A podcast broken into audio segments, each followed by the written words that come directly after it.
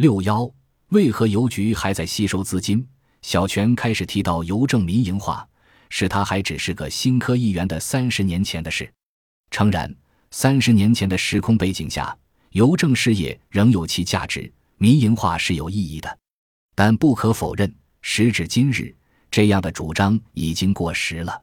日本电信电话公司的民营化就是个例子。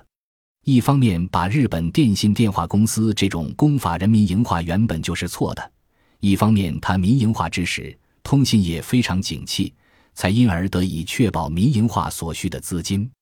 邮政三事业现在已完全失去了应有的魅力，完全没有改制为公法人或民营化的价值。我在《思考的技术》中详述过关于邮政改革的利弊。在邮政储蓄方面，基本上有银行等民间金融机构已经够了。没有必要普及到这种程度。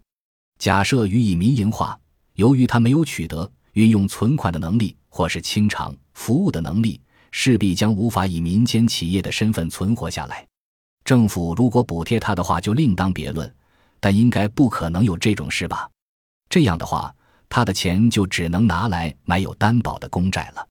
但公债在车站附近的证券公司就能买到。会有多少人好心到愿意负担邮政公司的费用，只为了买公债？据说政府体系的金融机构目前已经有超过十万亿日元的不良债权。虽然我觉得实际数额应该超过这个数字，但与其投入人民纳税的钱来处理它，还不如交由有存款人压力的邮政储蓄银行来做。然而，看到现在这些贷款部门那种不负责任的样子。或许没有人会想把钱存到邮政储蓄银行去吧。即便如此，如果没有贷款部门，邮政储蓄银行就只能拿钱买公债了。这种用钱的方式还是一样粗劣。邮局的简易保险也是如此。这样的公众服务，至少在都市区是不需要的。在没有金融机构的偏远地区，也有功能类似的农会或渔会等单位，所以少了简易保险也没有什么好担心的。即使民营化，投保金额也有一千万日元的上限，缺少保险商品应有的魅力，所以很难以保险公司的身份生存下来。结果，邮政储蓄与简易保险在民营化后，经营上都陷入困难，不是卖给外资，就只能拿纳税人的钱来救它。这种缺乏未来性的公司，原本就没有人想买它的股票，最后民营化很可能只是画饼充饥而已。此外，由于网络与手机短信的影响，邮递事业所运送的东西越来越少，成了衰退产业。但根据《万国邮政公约》，必须确保其为普及服务，所以除邮政储蓄与简易保险的部分外，就无法使股票上市了。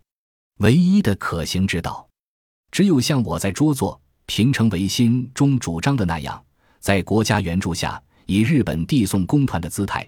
调整服务项目为综合递送最后一公里的各式邮件。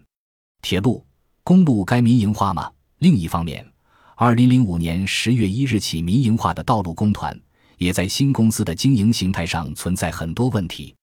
成立一个继承了四十万亿日元债务的新机构本身就没什么意义，更何况道路本来就应该是拿税金建造的，原本的道路公团应该只有解散意图。雪衣地狱又成立了六家新公司，可以拿来和道路工团的民营化相比较的是前国铁的案例。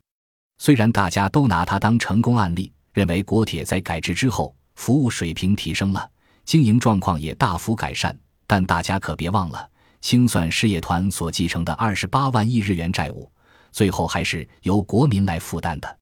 最近虽有报道说。这笔债务再加上日本电信电话公司的债务，一共已回收了十三万亿日元。